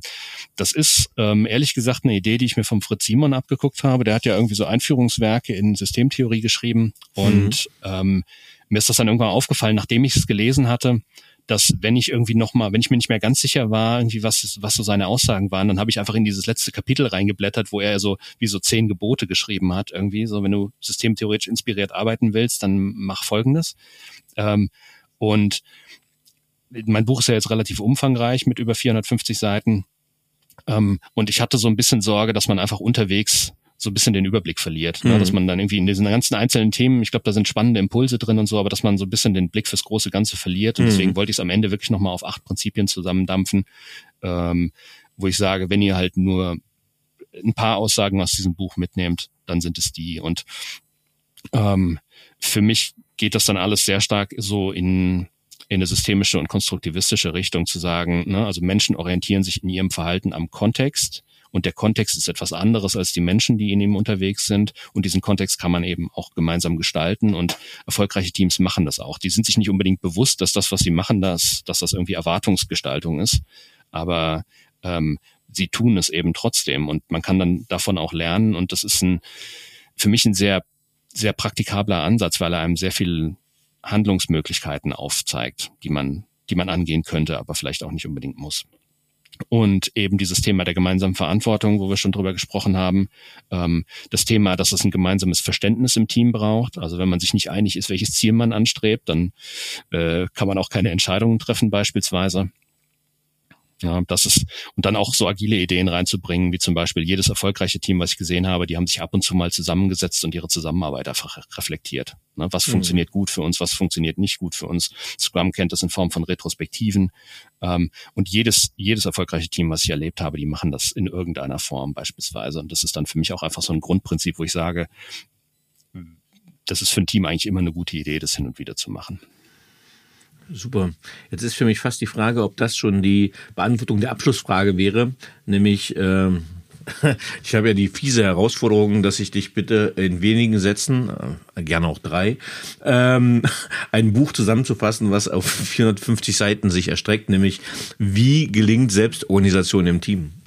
Ja, ähm, die die äh, ehrliche, aber wahrscheinlich nicht besonders hilfreiche Antwort wäre, indem man sie selber macht. Ähm? Also Selbstorganisation ist was, das muss man tun. Mhm. Ansonsten hat die, hat das Wort irgendwie keine besondere Bedeutung. Ähm, eventuell ist dir in dem Buch auch aufgefallen, dass obwohl es schon versucht, ein Praxishandbuch zu sein, dass da nie so richtig ein Kochrezept drin steht, wie man es denn jetzt eigentlich konkret machen muss.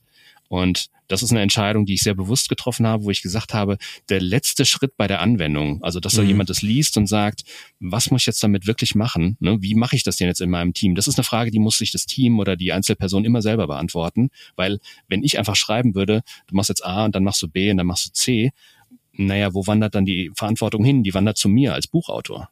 Mhm. Weil ich ja gesagt habe, so muss es machen und dann bist du erfolgreich. Aber das ist ja das Gegenteil von dem, was ich will. Ich will ja, dass die Verantwortung bei den Menschen liegt, die da tatsächlich die Entscheidungen treffen. Und mein Weg, das zu tun, war eben zu sagen, ich lasse diesen letzten Schritt der Umsetzung, den lasse ich immer so ein bisschen im Unklaren. Ich gebe vielleicht Hinweise, wie man es machen könnte. Ähm, ich gebe vielleicht Beispiele, wie es manche gemacht haben, aber im Endeffekt geht es mir darum, dass Leute sich selber ihren eigenen Arbeitskontext angucken und sagen, A, mit den Ideen, die ich habe. Ich habe jetzt hier ein paar Ideen, wie wir es machen könnten. Und ich entscheide jetzt, weil dadurch übernehme ich Verantwortung, ich entscheide jetzt, wie wir es als Team bei uns tun werden. Also äh, eine, jetzt frech formuliert, eine kurze Antwort äh, im Gegensatz zu deiner langen wäre einfach machen. Ja, also einfach machen, aber gerne, gerne, gerne äh, bewusst tun und ja. informiert tun und reflektiert tun. Ne? Also ich bin ich halt auch wenig davon, einfach rumzuprobieren, sondern wirklich sich zu überlegen, wo sind wir denn hier gerade, sich auch zu informieren, sich äh, zu lesen, ähm, ne, sich mit Theorien auseinanderzusetzen, sich mit Erfahrungswerten von anderen auseinanderzusetzen und dann, wenn man diese Informationen zusammengetragen hat, sich dann als Team zusammenzusetzen und zu sagen, so, wir müssen jetzt aber einfach entscheiden, ob links oder rechts rum. Ja, super. Äh, vielen Dank dafür, Kai. Jetzt hätte ich noch ein paar persönliche Fragen an dich. Gerne. Was braucht Führung deiner Meinung nach heute wirklich? Ah, ja, also das, wenn ich an einem Punkt hadere ich mit diesem Wort Führung und das ist so wie damit umgegangen wird. Irgendwie, weil ich habe das Gefühl, in der öffentlichen Diskussion ist Führung immer das, was Führungskräfte tun. Und das ist einfach, wenn man da auch nur ein paar Minuten drüber nachdenkt, wird eigentlich, wird eigentlich klar, dass Führung viel mehr ist als das, was ein paar Führungskräfte machen. Ähm, mir, mich besonders inspiriert hat mich da der David Marquet, dieser ähm, U-Boot-Kapitän, der über seine Zeit auf der USS Santa Fe geschrieben hat, ähm, der gesagt hat, ähm, wir müssen uns von der Vorstellung lösen, dass irgendwie Führung was ist, was einzelnen Leuten angeboren oder äh, zugestanden wird und der Rest rennt einfach nur hinterher. Und in seinem Fall eine erfolgreiche Besatzung, eine erfolgreiche U-Boot-Mannschaft bekommst du dann, wenn alle Anführer sind gewissermaßen. Ja, und das ist für mich so ein, so ein Schlüsselgedanke für Selbstorganisation, ähm, dass jeder von uns führen kann und führen sollte und wahrscheinlich auch führen muss. Ähm, die Frage ist nur, wer entscheidet wann. Ne, weil es können nicht alle gleichzeitig mitbestimmen, das funktioniert nicht. Ähm, aber dass jeder, der eine gute Idee hat, immer willkommen ist, diese Idee auch voranzutreiben und umzusetzen und dann auch andere Leute mitziehen kann in diesem, in diesem Thema. Das ist für mich so ein Schlüsselgedanke und das muss sich ein Stück weit, glaube ich, von so formalen Führungsrollen und äh, das ist jetzt der Teamleiter und die Teammitglieder machen einfach nur, was er oder sie sagt. Von solchen Vorstellungen müssen wir uns einfach ein Stück weit lösen, glaube ich. Ja, äh, ich muss gerade ganz schmunzeln, weil mir äh, bei deiner Antwort eine, eine gleiche Analogie eingefallen ist. Stanley McChrystal, der ehemalige Oberbefehlshaber, ISAF-Oberkommandierende und Leiter der Spezialeinheiten, hat ein Buch geschrieben über Führung und äh, im Vorwort hat, wollte er, also hat überlegt, was er alles reinpackt und was er für ein geiler Hecht ist. Entschuldigung für diesen mhm. flapsigen Ausdruck.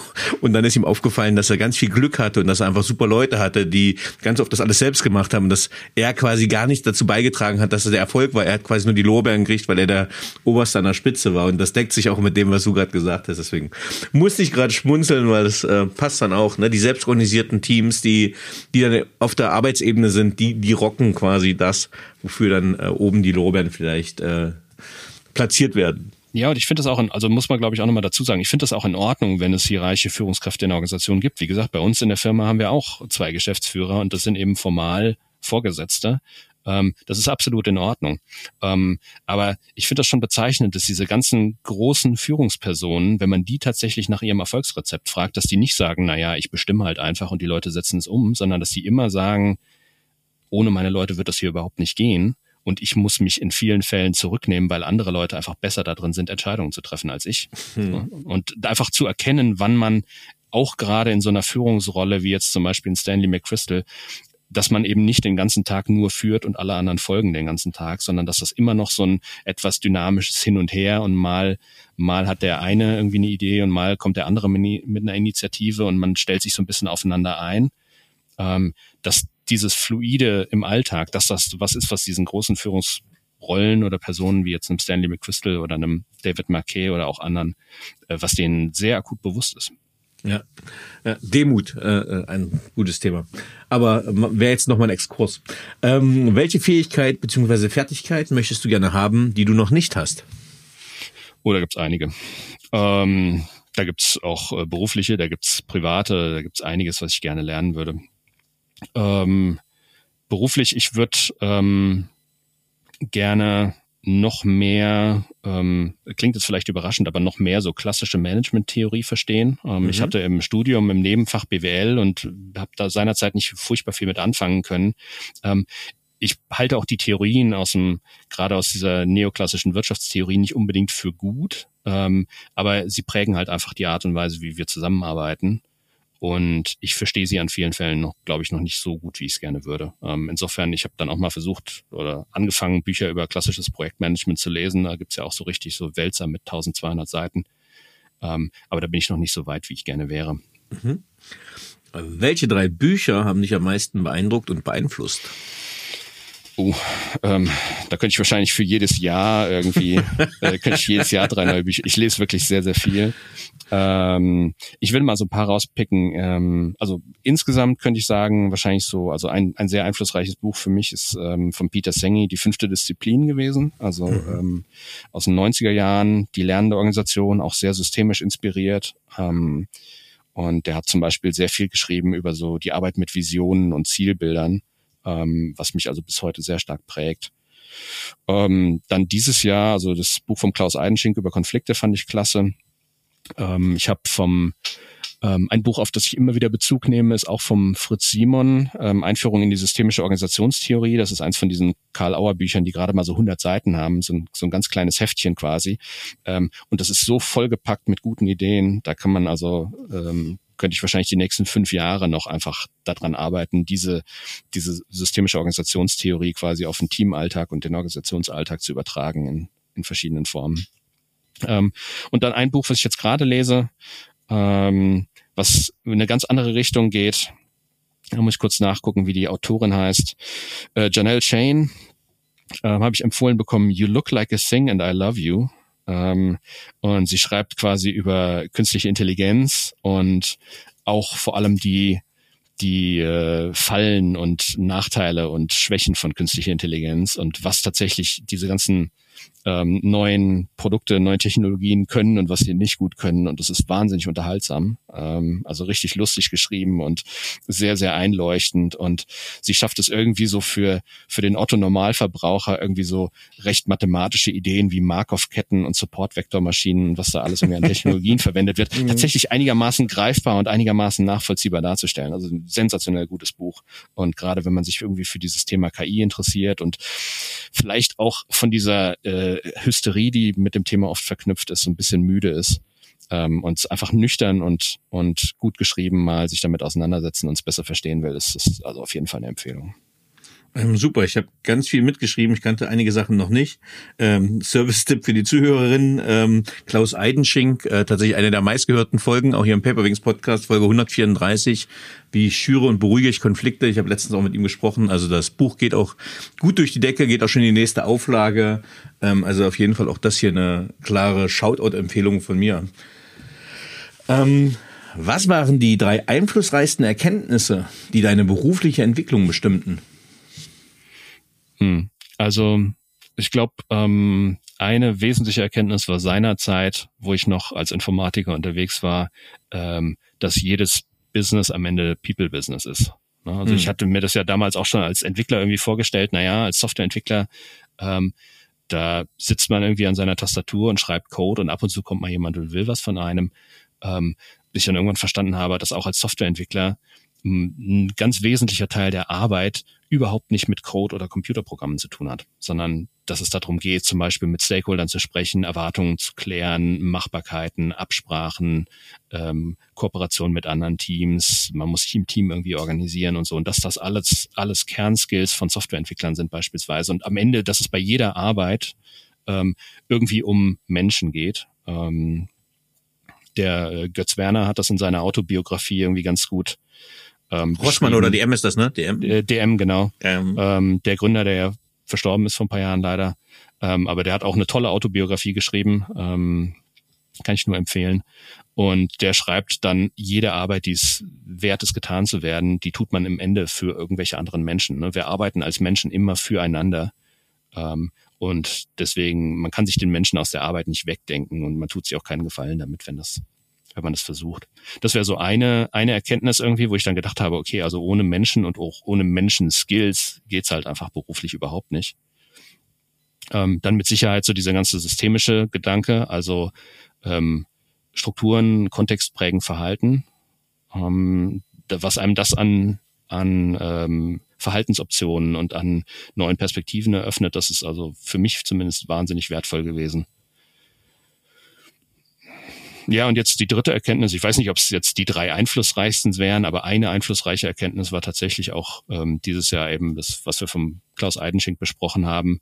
Ähm, Konflikte sind notwendig und wichtig. Mhm. Und es ist mindestens so wichtig oder genauso wichtig, Konflikte eskalieren zu können im richtigen Moment, wie sie zu deeskalieren. Und ähm, für mich war das, ich hatte so das Gefühl beim Lesen, ich hatte da immer so ein bisschen so einen blinden Fleck und bin mit so einem etwas naiven Konfliktverständnis durch die Gegend gelaufen, mit dem ich immer sehr unzufrieden war. Mhm. Und dann ist das einfach wie so ein Puzzleteil irgendwie in mein Verständnis reingefallen. Ähm, und ich habe gedacht, na klar, genau so, ähm, genau so ergibt es dann auch Sinn für mich. Ja, ja. Ähm, ich überlege gerade, ob das mit äh, der heute entschiedenen Folge mit äh, Katrin Busch-Hohlfelder war, was für Konflikttypen es auch gibt ähm, ne, äh, und welche Anteile man sich hat. Äh, auch hier, das, was du gerade gesagt hast, in welchem Kontext. Ne? Äh, zu Hause bin ich harmoniesüchtig, äh, auf Arbeit kann ich sehr konfliktfreudig sein, äh, weil es um die Sache geht, nicht um persönliche Sachen. Also sehr komplexes Thema äh, und äh, gerade im beruflichen Alltag oder auch hier im selbstorganisierten Teams ganz wichtiges Thema, Konfliktmanagement. Ja. Haben wir drüber gesprochen. Ähm, wenn du mit einer historischen oder lebendigen Persönlichkeit einen gemeinsamen Abend verbringen könntest, mit wem würdest du es gerne tun und warum? Ja, da habe ich gar nicht so richtig eine Antwort drauf, ehrlich gesagt. Ähm, einfach aus der Erfahrung heraus. Ich hatte, ähm, ich habe die wertvollsten Gespräche eigentlich immer mit Menschen gehabt, bei denen ich es überhaupt nicht erwartet hätte oder mhm. wo ich auch nie selber nachgesucht hätte. Mhm. Ähm, ich habe ähm, ich habe zum Beispiel eine Zeit lang, es gibt so diese, ähm, ähm, es gibt ja so dieses Vorurteil, dass es irgendwie da draußen Leute gibt, die auch keine Verantwortung übernehmen wollen und die einfach immer nur Befehle ausführen führen wollen und die einfach sich wohl damit fühlen, wenn man ihnen einfach sagt, was sie zu tun haben. Mhm. Und ich habe eine Zeit lang sehr intensiv nach so einer Person gesucht, weil ich einfach dachte, total spannend, ich würde gern mal mit so jemandem sprechen mhm. ähm, und einfach schauen, wie die die Welt sehen.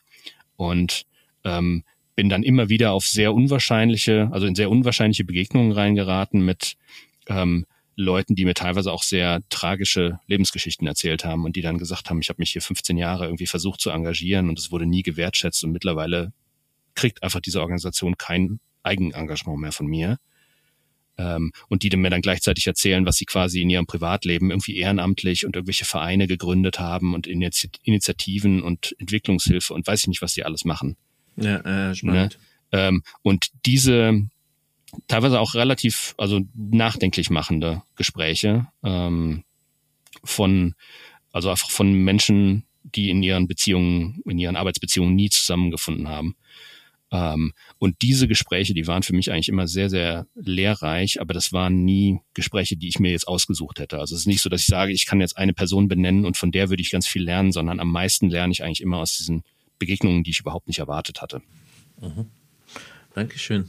Wenn du dein jugendliches Ich treffen würdest, was würdest du ihm raten? Ja, das Problem ist, glaube ich, als jugendliches Ich hatte ich relativ starke Überzeugungen, ähm, was richtig und falsch ist. Ich weiß nicht, ob ich mich selber davon überzeugen könnte, irgendwas zu tun oder zu lassen. Ähm, aber ich muss sagen, im Nachhinein, also ich habe ja auch einen etwas, äh, etwas ungewöhnlichen Lebenslauf gehabt, irgendwie von, also das Thema gewechselt, ähm, ganz anders, jetzt am Ende wo ganz anders gelandet, als ich ursprünglich mal geplant hatte. Ähm, und äh, wenn ich jetzt nochmal die Chance hätte, würde ich es, glaube ich, wieder so machen. Ähm, und deswegen mein Ratschlag wäre einfach so, lass es auf dich zukommen und hab auch keine Angst, mal abzuspringen und was Neues zu versuchen, wenn sich das irgendwie anbietet. Mhm. Was möchtest du am Ende deines Lebens von dir sagen können, erreicht zu haben? in einem Satz, ich würde gern zurückgucken und sagen, hast du gut genutzt, die Zeit. Das ist für mich so, glaube ich, ne, du, also auch so ein bisschen so, so in Richtung von so einem Lebensmotto irgendwie so, ähm, Hauptsache, Hauptsache, ich lass die Zeit nicht einfach so verstreichen und finde es am Ende schade, irgendwie nichts draus gemacht zu haben, sondern ich will die Zeit einfach irgendwie gut genutzt haben. Und dafür brauchst halt auch eine Mischung aus. Ich bin jemand, dessen dem sein Privatleben sehr wichtig ist, dem seine Hobbys und ähm, seine Leidenschaften irgendwie sehr wichtig sind. Und ähm, da gehört für mich also immer auch eine Balance aus, vielleicht ein Stück weit beruflicher Erfolg, ähm, aber auch sowas wie, also in meiner Freizeit gehen wir beispielsweise, ich gehe mit meiner Lebensgefährtin Bergsteigen oder wir reisen irgendwie in fremde Länder. Ähm, ich bin Musiker nebenbei und ich, es ist mir einfach auch sehr wichtig, die Zeit einfach zu nutzen und viele unterschiedliche Erfahrungen zu machen und am Ende zu sagen, so, ich habe vielleicht nicht immer alles richtig gemacht im Leben, aber es war irgendwie reich und bunt und ähm, interessant, spannend irgendwie. Es hat sich gelohnt, ähm, das zu tun, was ich getan habe. Hast du ein Lebensmotto, Credo oder Mantra? Und wenn ja, wie lautet es? Ja, das wäre es im Wesentlichen. Ne? Also ähm, nutz die Zeit, die du hast. So, das wäre ähm, das wäre es und gar nicht irgendwie so hedonistisch. Irgendwie ich springe jetzt in alles rein, ähm, was sich irgendwie anbietet, ähm, aber schon, ähm, dass ich dass ich durchaus auch dann sage, ich packe jetzt mal was völlig Neues an, was ich noch nie gemacht habe und gucke einfach, wie es ist. Also ich habe jetzt beispielsweise im, in meiner Freizeit, ich habe ähm, bestimmt zwei Dutzend Hobbys, die ich mal irgendwann angefangen habe und dann haben sie mich nicht so richtig gepackt und dann habe ich sie nicht weiterverfolgt. Aber es ist trotzdem gut, dass ich sie ausprobiert habe, weil hätte ja sein können, dass da eine große Leidenschaft dabei ist. Na, und manche Sachen habe ich dann auch tatsächlich gefunden und die machen mir bis heute Spaß. Und zum Beispiel also die Musik, die, da bin ich jetzt seit 15 Jahren mindestens ähm, engagiert dabei. Und man weiß es teilweise vorher nicht, bevor man es mal ausprobiert hat. Ja, ja. Ich habe diese Woche das erste Mal Golf gespielt, von daher mhm. äh, leuchtet mein Herz da gerade mit dir. Ähm, ja, lieber Kai, vielen, vielen lieben Dank für dieses Gespräch über Systemtheorie. Äh, vielen Dank, dass du deine Erfahrungen eingebracht hast. Gut verständlich, inspirierend. Vielen, vielen Dank, dass du Gast im Paperwings Podcast warst. Ja, danke für die Einladung. Es hat Spaß gemacht. Servus, tschüss. So, liebe Zuhörerinnen und Zuhörer, ich hoffe, Ihnen hat dieser Podcast gefallen. Wenn er Ihnen gefallen hat, hinterlassen Sie gerne ein Abo, eine positive Bewertung und empfehlen Sie diesen Podcast weiter. Bleiben Sie gesund. Mit besten Grüßen, Ihr Danny Herzog Braune.